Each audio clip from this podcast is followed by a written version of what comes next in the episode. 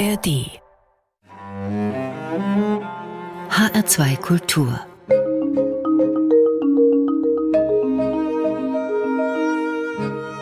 Doppelkopf Mein Name ist Daniela Baumeister. Guten Tag.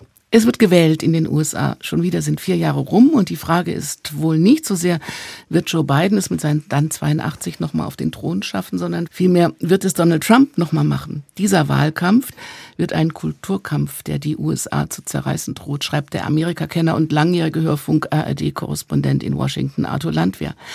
Ein spannendes Thema, weil dieses America First natürlich auch etwas mit uns zu tun hat. Und das alles beschreibt in seinem neuen Buch Die zerrissenen Staaten von Amerika. Und darüber wollen wir sprechen im Doppelkopf. Hallo Arthur Landwehr. Hallo Daniela Baumeister. Wir kennen uns schon sehr lang, deswegen bleiben wir beim Du. Hat sich denn Amerika seit der letzten Wahl verändert, nicht nur durch den Sturm aufs Kapitol?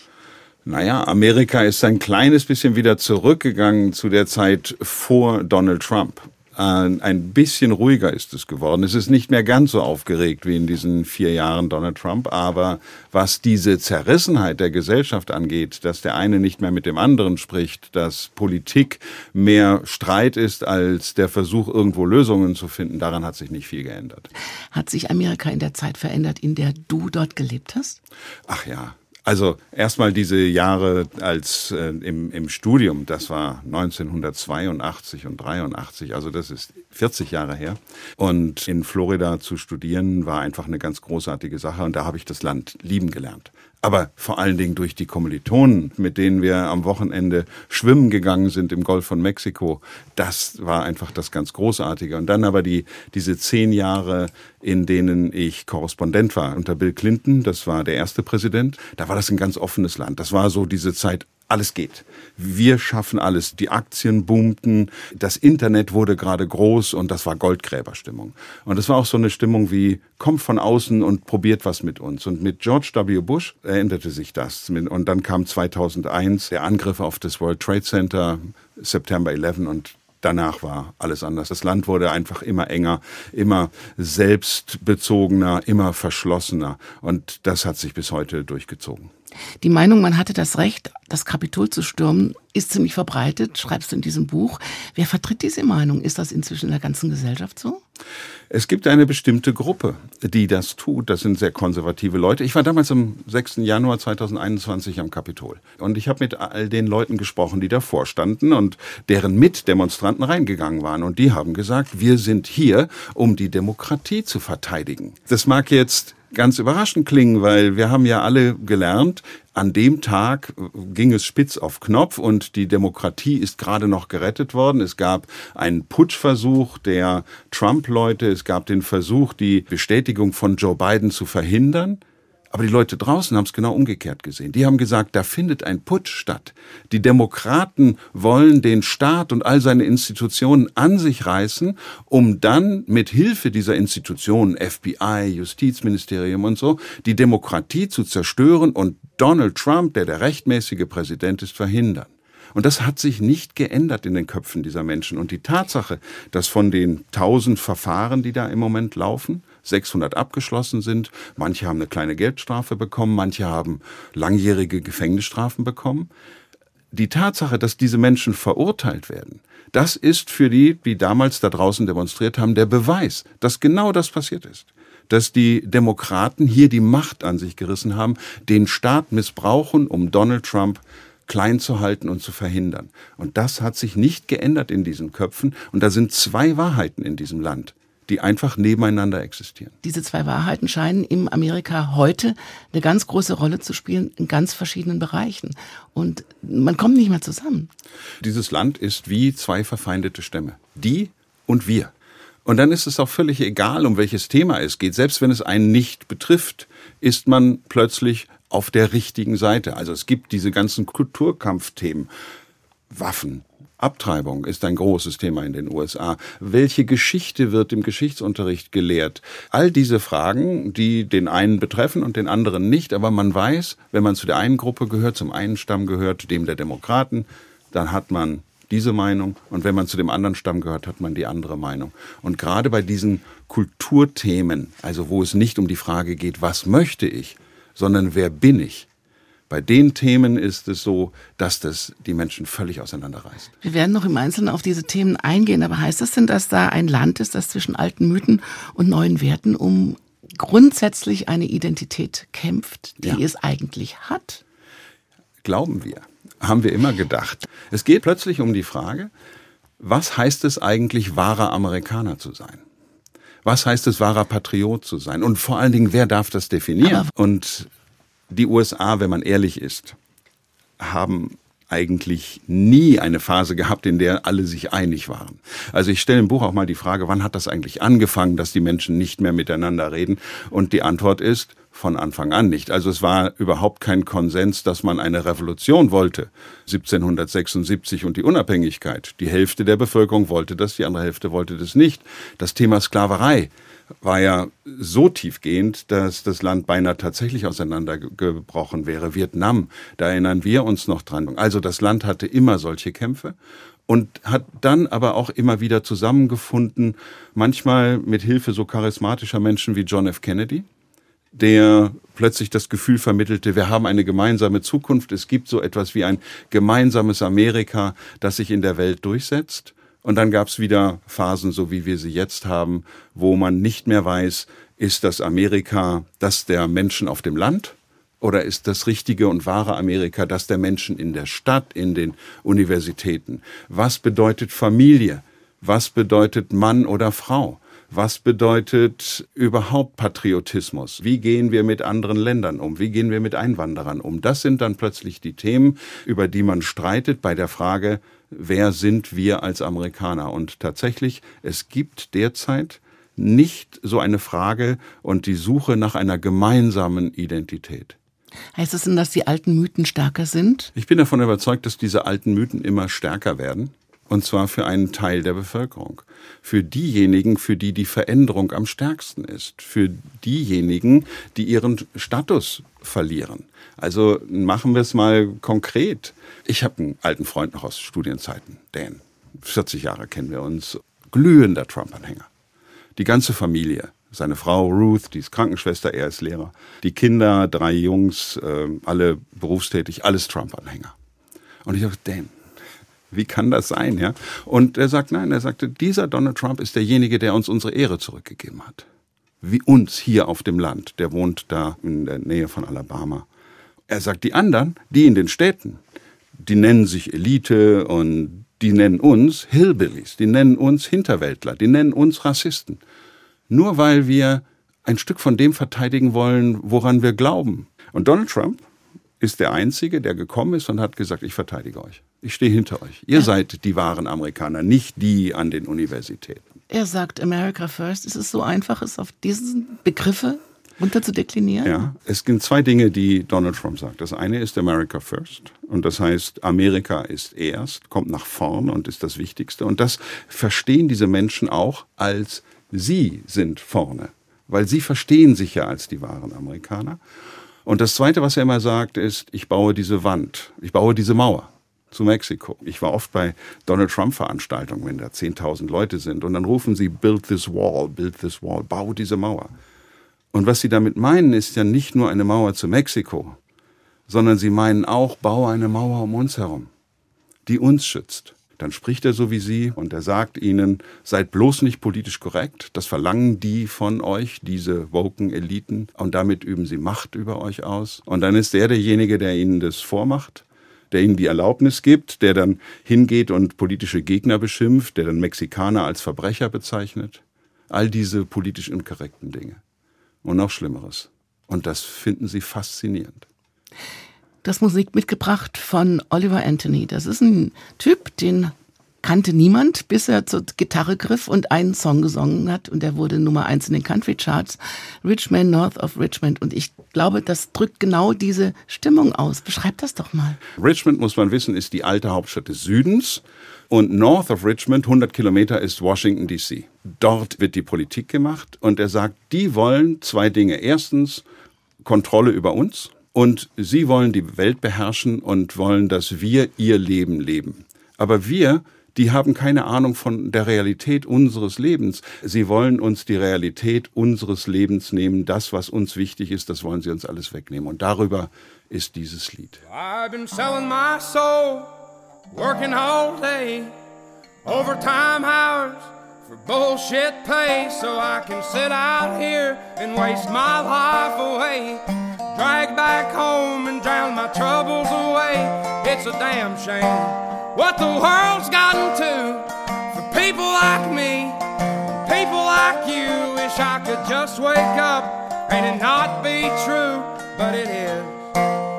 Oh, it is living in the new world with an whole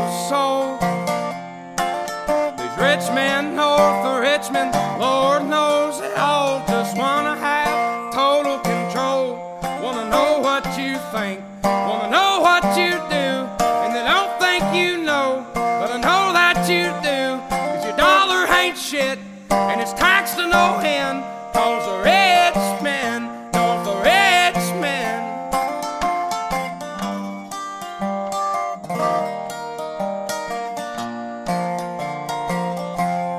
I wish politicians would look out for minors not just miners on an island somewhere. Lord, we got folks in the street, ain't got nothing to eat, and the obese milking welfare. Well, God, if you're five foot three and you're 300 pounds, taxes ought not to pay for your bags of fudge rounds. Young men are putting themselves six feet in the ground, cause all this damn country does is keep on kicking them down. Lord, it's a damn shame what the world's gotten to for people like me, people like you. Wish I could just wake up and it not be true, but it is. Oh, it is living in the new world with an whole soul. These rich men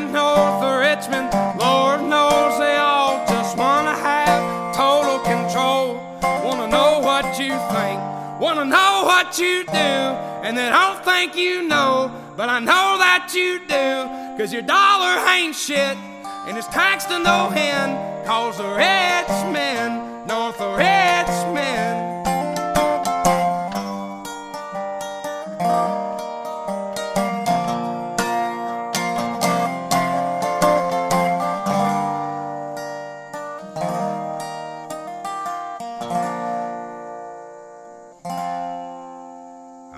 Been selling my soul, working all day, overtime hours for bullshit pay.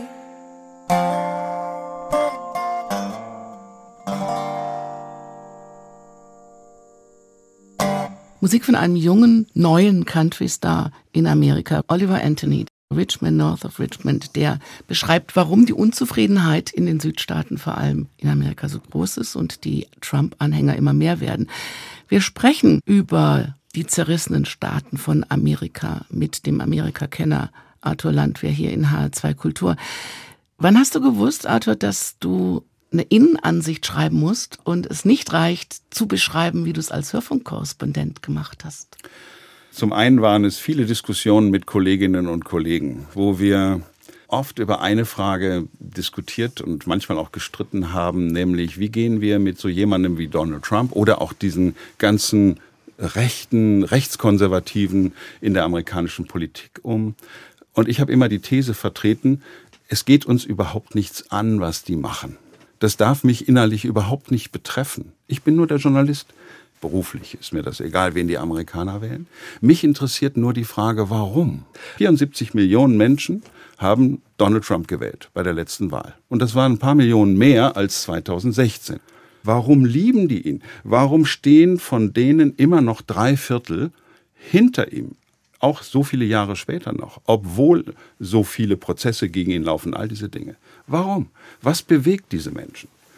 Und je mehr ich mich da eingearbeitet habe, mit je mehr Menschen ich da gesprochen habe, desto deutlicher ist mir geworden, wie wenig wir wissen über die USA, wie wenig wir wissen über Menschen, die man so im Fernsehen nicht sieht.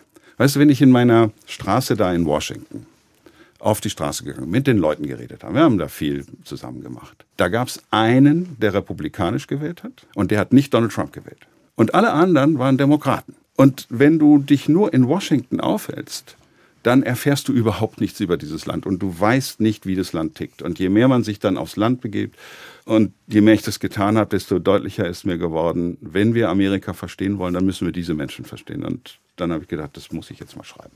Über Mythen zum Beispiel. Der Mythos Cowboy hat ein ganzes großes Kapitel. Ich habe viel gelernt. Ja. Was war neu für dich? Das würde mich jetzt interessieren. Was kanntest du nicht? Dieses ehrliche Leben, diese harte Arbeit, dieses äh, von Tag zu Tag total überzeugt zu sein von dem, was man da tut und auch gerne am nächsten Tag woanders hingeht, wenn da das Leben sich als vielversprechender erweist, also nicht da dran zu hängen, dass man sich jetzt was aufbaut, sondern dass man weiterzieht. Das ist der Mythos vom Cowboy. Und wenn du jetzt in so eine Stadt kommst, irgendwie Cody in, in Cody Wyoming, ist die Stadt von, von Buffalo Bill. von Buffalo Bill, Cody in Wyoming. Äh, da gibt's auch, äh, gibt's auch Rodeos und so. Darüber schreibe ich auch. Da gehst du auf die Hauptstraße und da kannst du dir diese ganzen Uniformen des Cowboys auch kaufen. Also die richtigen Boots und die richtigen Jeans und vor allen Dingen den richtigen Hut und den richtigen Gürtel, damit du auch bist wie so ein Cowboy. Und der steht tatsächlich für so eine Vorstellung des ehrlichen Mannes.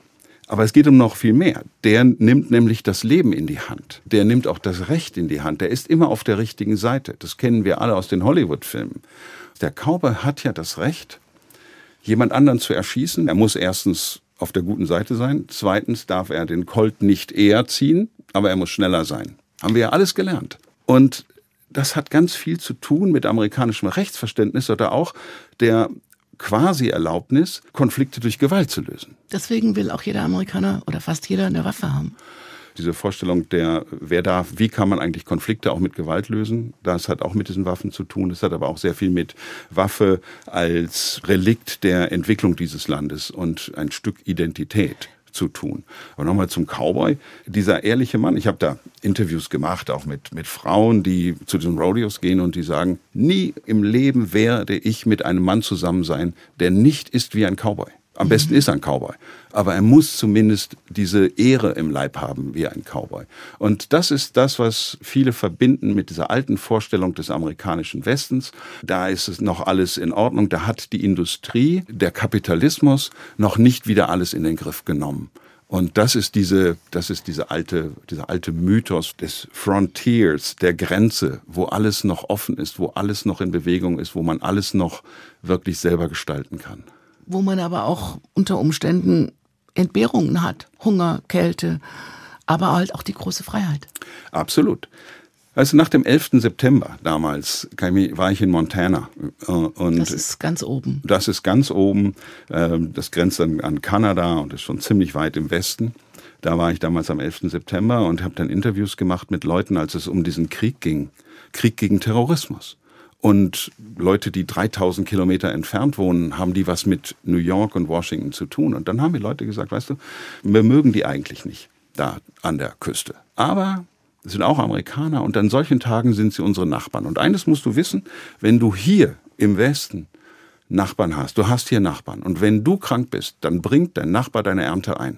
Und wenn dein Nachbar krank ist, bringst du seine Ernte ein. Wir alle sind aufeinander angewiesen. Und das ist für viele, auch in den Städten, wo sie das alles nicht mehr haben, diese mythische Vorstellung von dem, was Amerika sein könnte und was es mal war. Nun gibt es Amerika ja schon ein paar hundert Jahre und ich hatte eigentlich oft das Gefühl, man war nah dran an dem, was man wollte. Und jetzt habe ich das Gefühl, man entfernt sich wieder, weil vielleicht die, die Werte oder die, die Vorstellung von den Wurzeln nicht mit der Realität oder der Wirklichkeit übereinstimmen können. Ist das so?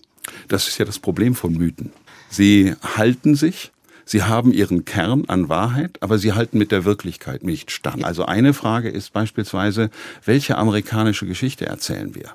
Erzählen wir die Geschichte, wie wir sie alle gelernt haben und kennen, die von 1492, als Kolumbus Amerika entdeckt hat und dann kommen die ersten Siedler und die werden immer selbstbewusster, machen eine Revolution, dann die erste große Demokratie und am Ende ist es das mächtigste Land der Erde.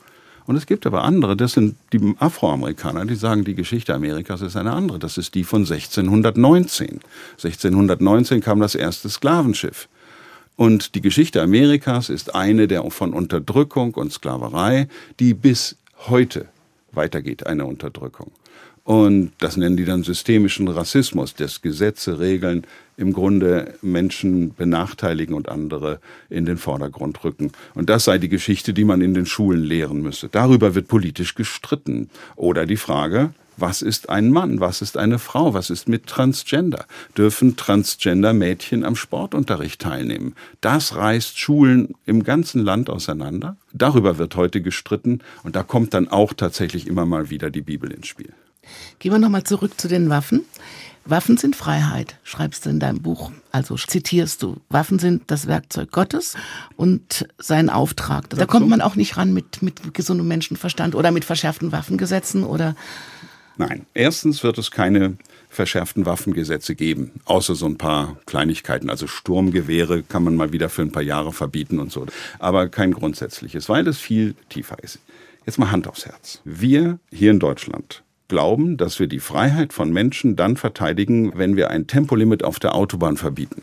Das ist genauso irrational und für Außenstehende nicht nachvollziehbar. Hat aber was zu tun mit unserem Selbstverständnis als Autonation, weil unser Wohlstand, von den wir alle haben, hat viel mit dem Auto zu tun.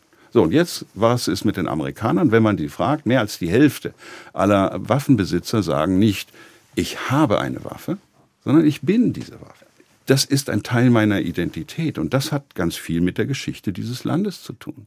Wer in das Land kam vor 200, 300 Jahren oder vor 100 Jahren noch, konnte ohne eine solche Waffe nicht überleben. Da hast dir dein Essen geschossen. Es gab keine staatliche Organisation, keine Polizei, kein Militär, außer der Kavallerie, die, wie wir im, aus dem Western kennen, immer im letzten Moment kommt und, und nochmal alles regelt. Das ist heute nicht mehr so, aber der Mythos davon ist geblieben. Also wenn du heute nach West Virginia gehst, das ist nicht weit von Washington, in den Appalachen, kennen wir alle von den Waltons, da sagen die Leute, when seconds count, is the police minutes away. Wenn Sekunden zählen, ist die Polizei Minuten entfernt. Weil es ist alles so leer, da ist kein Mensch. Und da musst du dich um dich selber kümmern. Das heißt ja übersetzt auch, du brauchst die da oben gar nicht. Absolut. Und das, was du da sagst, ist, glaube ich, ein ganz wichtiger Kern äh, amerikanischen Selbstverständnisses. Ich kümmere mich um mich selbst. Und die Regierung muss so klein sein, wie es nur eben geht. Die ist nur lästig. Wenn die ins Spiel kommt, dann wird es immer chaotisch. Also wenn man mal zurückschaut, wer waren eigentlich die wichtigsten Einwanderer in den USA, dann waren das die religiösen Einwanderer im 17. Jahrhundert. Puritaner, äh, Wiedertäufer und so weiter. Die wurden in Europa verfolgt von den Regierungen, wurden gefoltert, wurden getötet. Die sind nach Amerika gegangen, um dort die Stadt auf dem Berg, die leuchtende Stadt auf dem Berg zu bauen. Die wollten bleiben, die wollten nicht Geld verdienen und zurück. Und heute noch ist die Gruppe mit dem höchsten Waffenbesitz evangelikale Christen.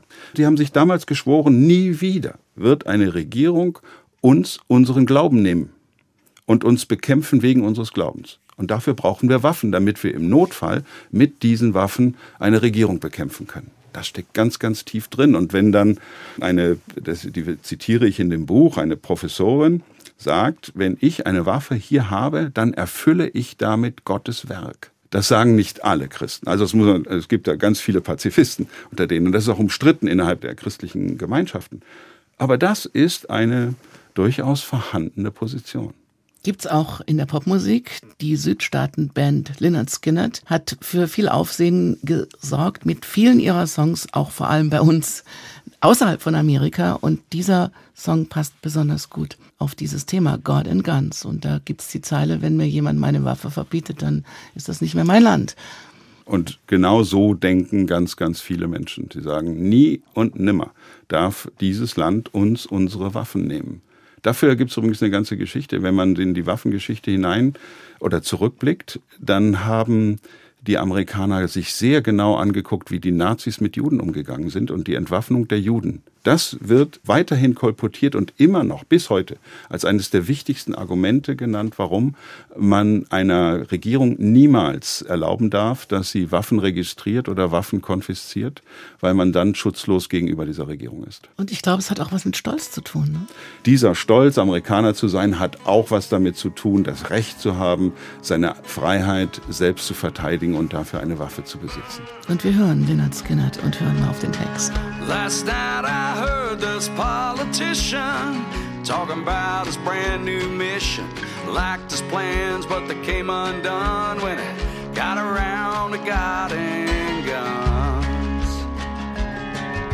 I don't know how he grew up, but it sure wasn't down at the hunting club. Cause if it was, he'd understand just a little bit more about the working man. God and guns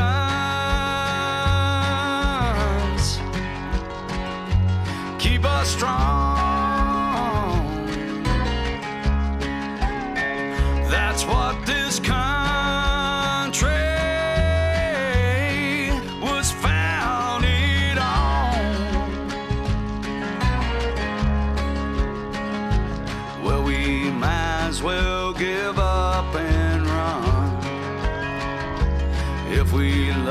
take our guiding guns. Out here in my neck of the woods where God is great and guns are good, you really can't know that much about them if you think we're better off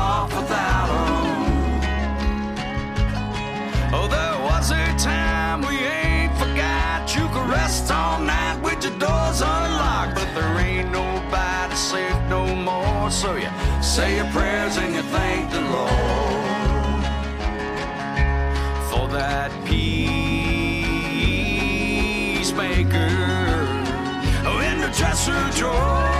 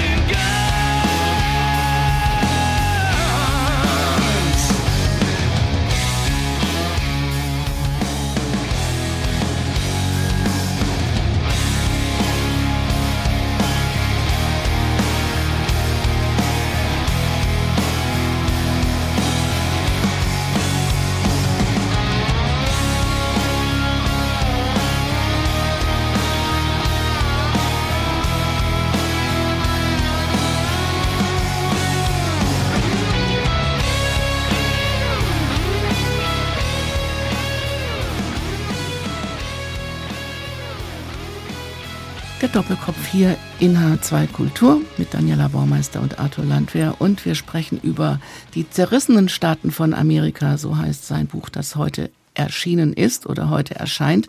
Du hast eben schon die Schwarzen, die sagen, also das ist eigentlich überhaupt nicht das Grundproblem, ob jetzt Mythen da sind oder ob man jetzt Cowboy ist oder nicht, sondern es gibt ganz andere Probleme. Wo geht der Riss durch die Gesellschaft heute? Ja, ich will mal eine Geschichte erzählen äh, aus dem Mai 2020. George Floyd wird ermordet von einem weißen Polizisten. Erinnern wir uns alle dran. Und wir erinnern uns auch an die Aufstände, die es dann gab, die großen Demonstrationen. Und ich war damals in Minneapolis, wo das alles passiert ist. Und war in der Nacht dort, als die Stadt brannte. Und es gab Straßenkämpfe. Und ganz wichtig war, was in den Tagen danach passierte, überall im ganzen Land. Da sind nämlich Statuen von Denkmälern gestürzt worden. Erst ging es los mit so Südstaaten-Generälen. Robert E. Lee, großer Held der Südstaaten, da hat man gesagt, das muss weg. Die haben für die Sklaverei gekämpft, die stehen im Grunde für Rassismus und da waren auch viele ganz einverstanden. Aber dann George Washington, der Präsident, von dem man immer gedacht, der ist doch sakrosankt. Das ist einer der ganz großen Helden der amerikanischen Geschichte, Thomas Jefferson oder Christoph Columbus, äh, sogar Abraham Lincoln Statuen fielen plötzlich vom Sockel. Und dann hat man gefragt, warum? Und, und es ging um die Frage der Geschichte. Welche Geschichte erzählen wir? Und die Schwarzen sagten, das sind alles Repräsentanten einer weißen Geschichte. Und die Weißen haben gesagt, nehmt uns nicht unsere Geschichte, nehmt uns nicht am Rande dieser Demonstration, nehmt uns nicht unsere Identität. Und jetzt ist ja die Frage, worum geht's eigentlich? Ich habe dann mit ganz vielen auf den Demonstrationen gesprochen und habe gesagt, hat es ja was Gutes. Vielleicht wird ja jetzt vieles von dem wahr, was Martin Luther King wollte. Nämlich alle sitzen an einem Tisch und man setzt sich zusammen und es gibt jetzt endlich ein gemeinsames Amerika. Und dann haben die gesagt, so Aktivisten von Black Lives Matter, nö, der interessiert uns nicht mehr. Martin Luther King ist eine alte Geschichte. Wir wollen nicht einen großen Tisch. Das ist dann wieder euer weißer Tisch, an dem wir einen kleinen Platz bekommen. Wir wollen unseren eigenen Tisch. Und wir haben unsere eigene Vorstellung davon, was schön ist, was Kultur ist. Wir haben unsere eigene Vorstellung davon, was richtig ist. Wir wollen uns nicht einfach zu Weißen machen, sondern wir wollen ganz viele Tische. Da ist der Identitätstisch der Frauen, da ist der Identitätstisch der Schwarzen, der schwarzen Frauen, der Transgender-Frauen oder Männer. All diese, jeder hat seine eigene Identität und seinen eigenen Zugang zu Ressourcen und alle haben die gleichen Rechte nebeneinander. Und das beunruhigt so viele Menschen. Und das macht ihnen so, so viele Menschen Angst, die vor allen Dingen Weißen.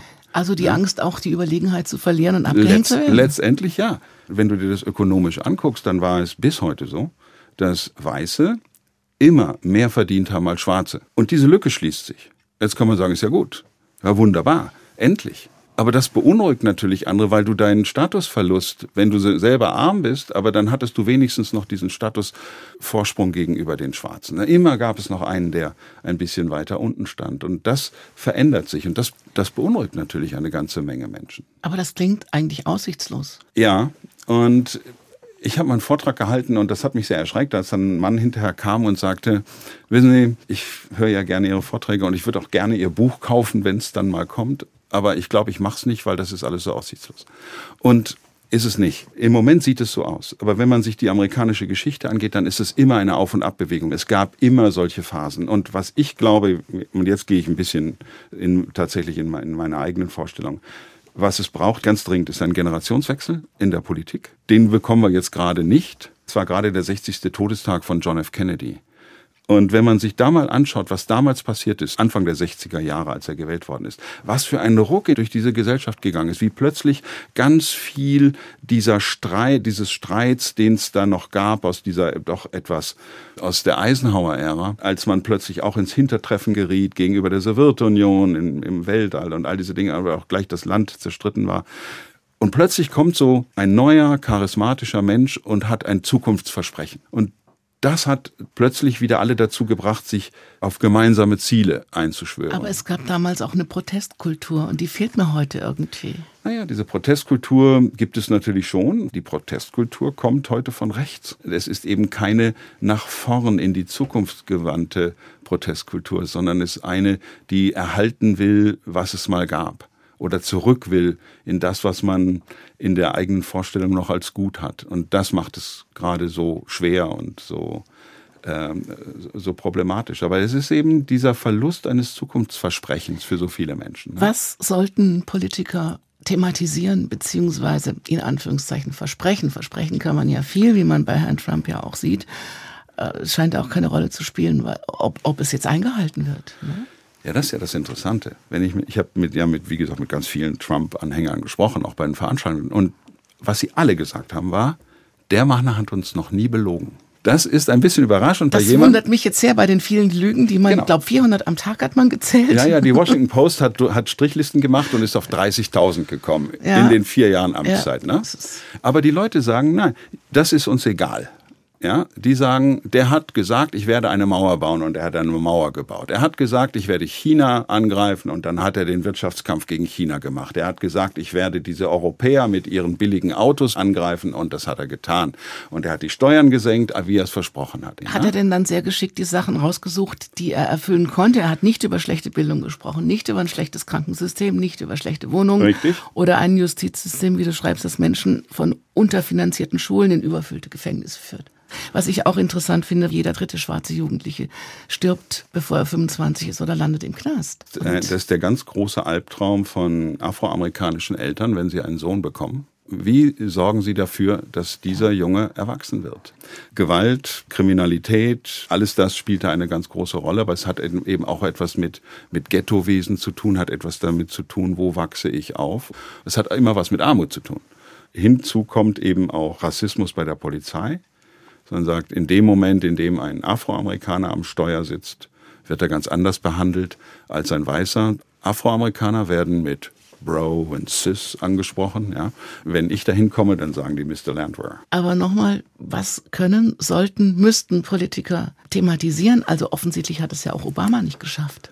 Nein, Obama hat es auch nicht geschafft. Die, die ganzen letzten Präsidenten haben es nicht, nicht wirklich geschafft. Clinton obwohl hat es auch nicht geschafft. Ja, Clinton gehörte noch zu denen, dem am ehesten, der dieses Charisma mitgebracht mhm. hat, dass die Menschen von ihm fasziniert waren. Auch seine politischen Gegner übrigens, die noch hinter ihm standen an der Stelle und, und ihn zumindest bewundert haben. Was wirklich ganz, ganz oben steht, ist das Thema Bildung. Das andere Thema ist wirklich wieder zuzuhören. Was ist für die Menschen außerhalb der Städte, außerhalb des eigenen Erfahrungsbereichs eigentlich wichtig? Was steht da im Mittelpunkt? Dort sind die ganzen Jobs verloren gegangen. Da haben die Menschen heute niedrigere Einkommen als 2008, als die Wirtschaftskrise war. Und Politiker erleben die Menschen als Leute, die sich um ganz andere Themen kümmern, die für sie nicht wichtig sind, die sich um die Wall Street kümmern, die sich um die Universitäten kümmern, um die Akademiker, um die Menschen in den Städten. Geht es denn tatsächlich um die Jobs oder geht es dann tatsächlich auf dem Land wieder, wo wir vorhin schon waren, das Selbstbewusstsein und die Identität und ich krieg mein Leben schon irgendwie hin, denn das ist ja auch der amerikanische Traum. Ich glaube, dass das zusammenhängt. In dem Moment, in dem ich das ökonomische Zukunftsversprechen verliere und ich merke, ich steige ab, ich steige sozial ab und entwickle diese Angst, dann überträgt man das als Mensch sehr leicht auf Kulturthemen. Also die Frage, was ist eine richtige Familie, was ist ein Patriot? Dann, dann kommen solche Themen wie darf ich eine Waffe besitzen oder nicht, in den Mittelpunkt und stellen einen Ersatz dar. Dinge, an denen mich, ich mich festhalten kann. Es ist leichter auch für einen Politiker, das Denken der Menschen umzuswitchen von den ökonomischen Fragen hin zu Kulturfragen, weil da geht es an die Seele, da geht es an die Emotion. Und damit kann man Menschen viel leichter führen. Aber man muss zuhören. Man muss herausfinden, was ist wichtig für diese Menschen und, und Lösungen für die finden. Unbedingt. Die Welt brennt, singt Dolly Parton auf ihrem ganz neuen Album, was übrigens das erfolgreichste Album in ihrer Karriere ist, was mich sehr wundert, weil ihre Karriere ja auch schon über 50 Jahre andauert. Ja, und es ist ein Rockalbum, das ist, ist das Rock Irre. Ja. Ja. Und sie kommt ja auch aus den Südstaaten. Ist sie auch so eine Patriotin? Was spricht die Leute an bei der Musik von Dolly Parton? Also bei Dolly Parton ist es zum einen, weil sie spricht tatsächlich die Sprache dieser Südstaaten. Sie spricht die Country-Sprache. Und gleichzeitig ist sie eine unglaublich kluge und kritische Frau, die auch Fragen stellt und keine Angst hat, die auch Politiker angeht und Politiker gefragt hat, die sich nie richtig quergestellt hat in dem Sinne, aber die nicht einfach das Heimchen am Herd sein wollte und auch nie war. Und in diesem Song, den sie selbst geschrieben hat, da geht es genau um die Politik, da geht es um Wahrheit und um Ehre und es geht um die Frage, wie Politik und Menschen zueinander gehören und wie Menschen Politik eben als furchtbar entfremdet empfinden. Und das hören wir jetzt, Dolly Parton, nur Anfang.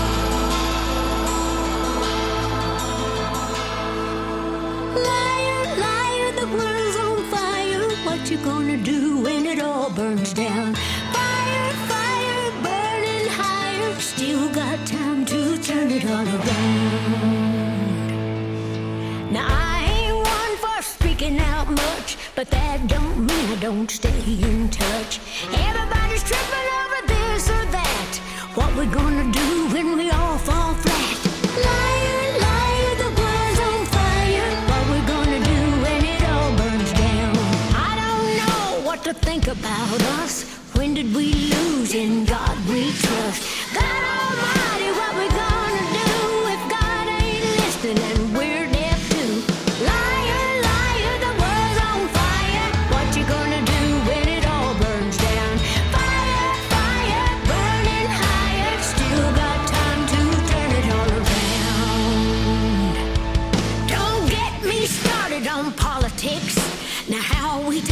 In a world like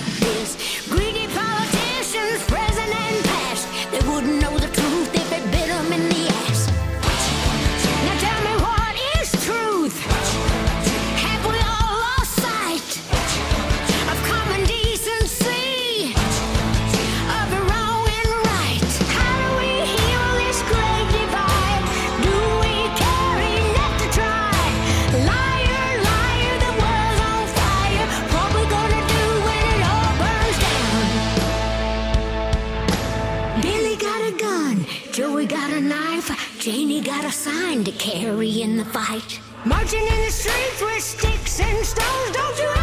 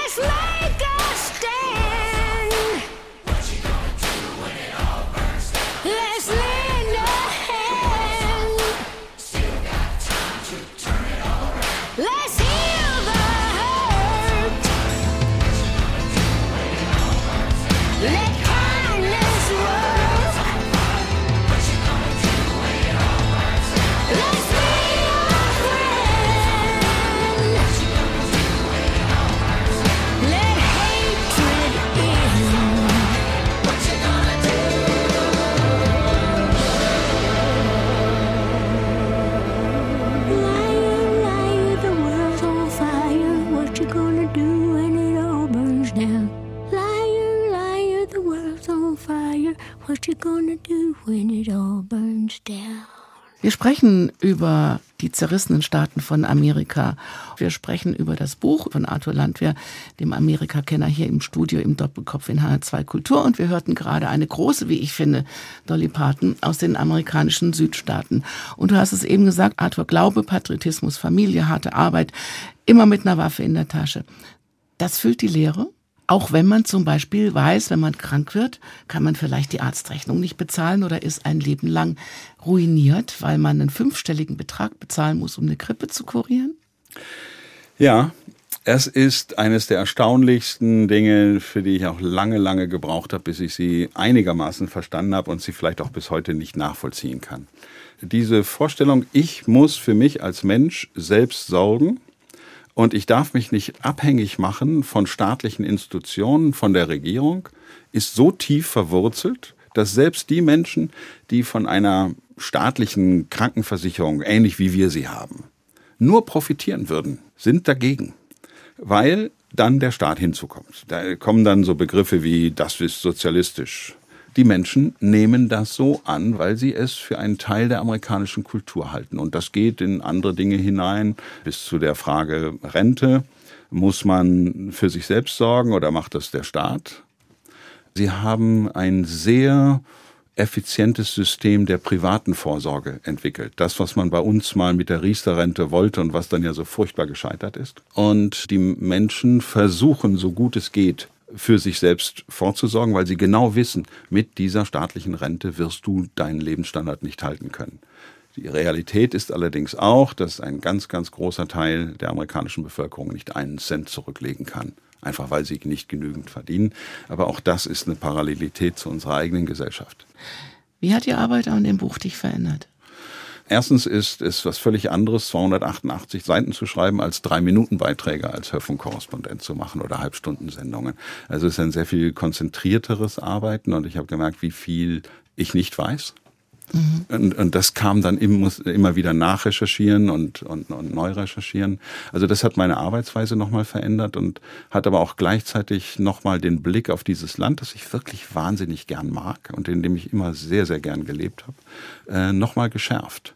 Und zwar nicht negativ. Also auch wenn in dem Buch über, und so klingt das ja auch manchmal so über ganz furchtbare Dinge äh, gesprochen wird, es hat auch nochmal für viel, viel Verständnis gesorgt.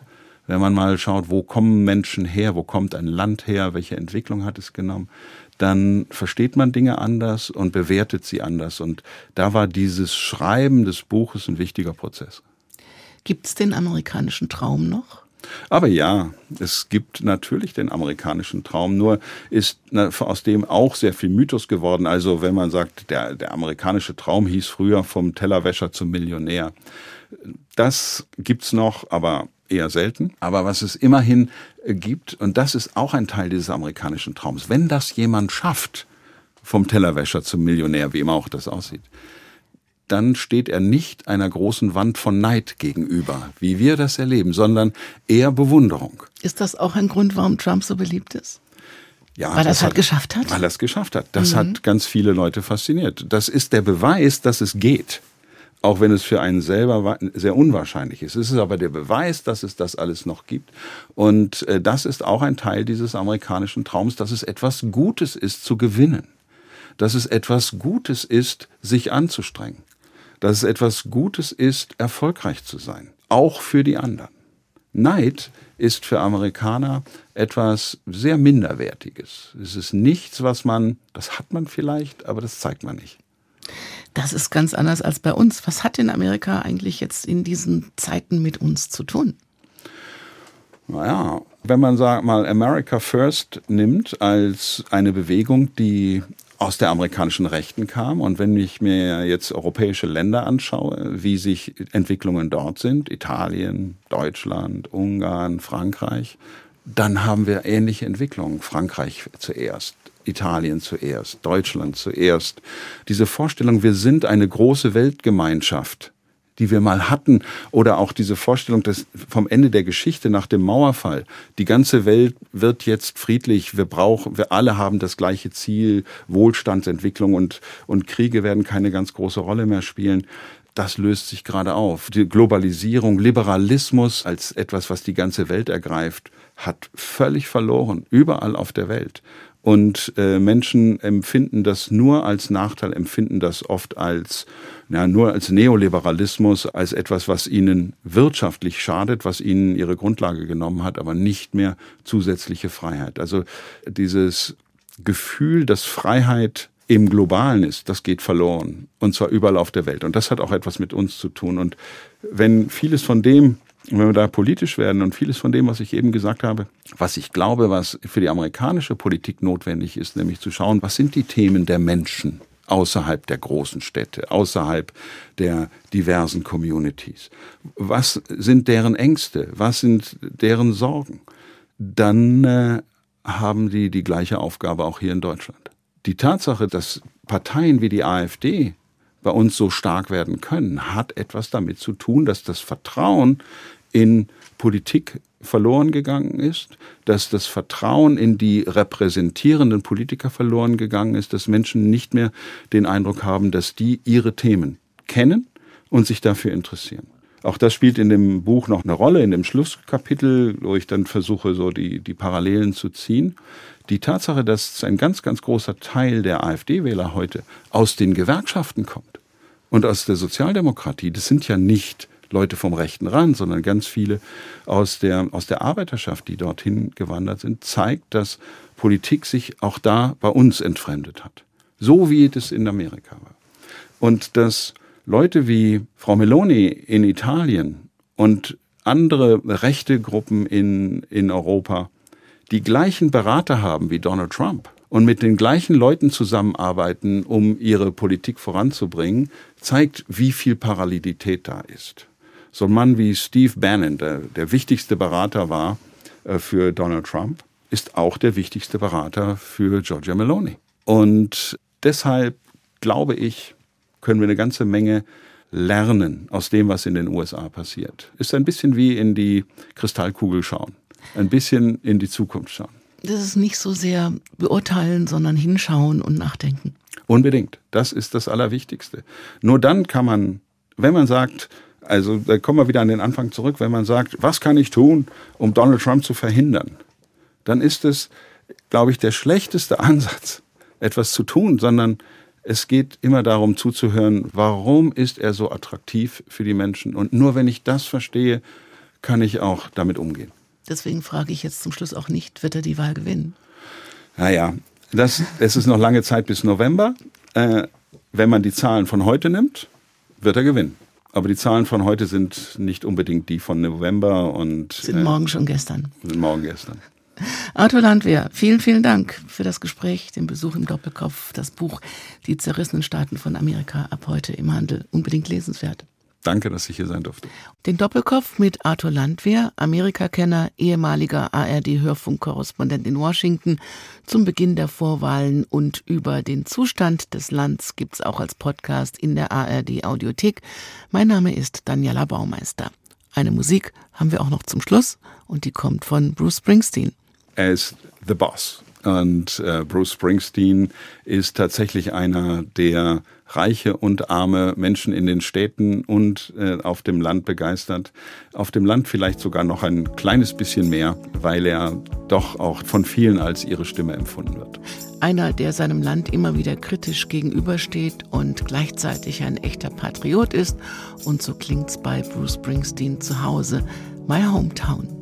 Was eight years old and running with a dime in my hand to the bus stop to pick up a paper from my old man. Sit on his lap in that big old Buick, steer as we drove through town. Tassel my hair, say a good look around. This is your hometown.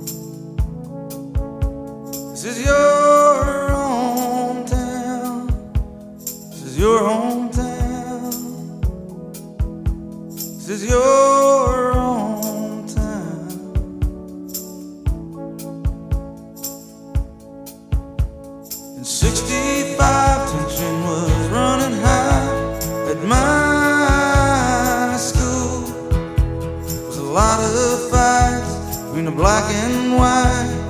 nothing you could do. Two cars at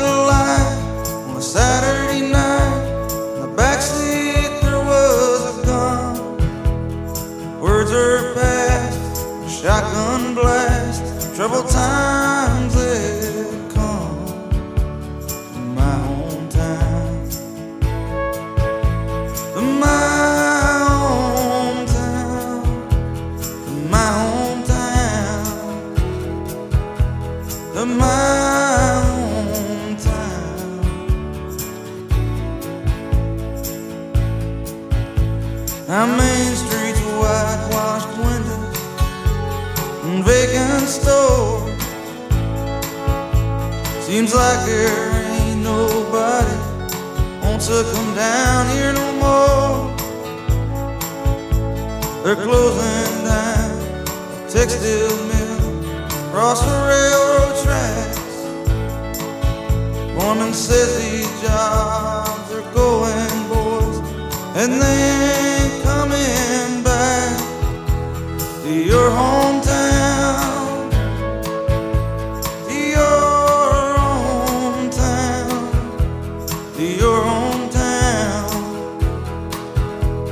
your hometown.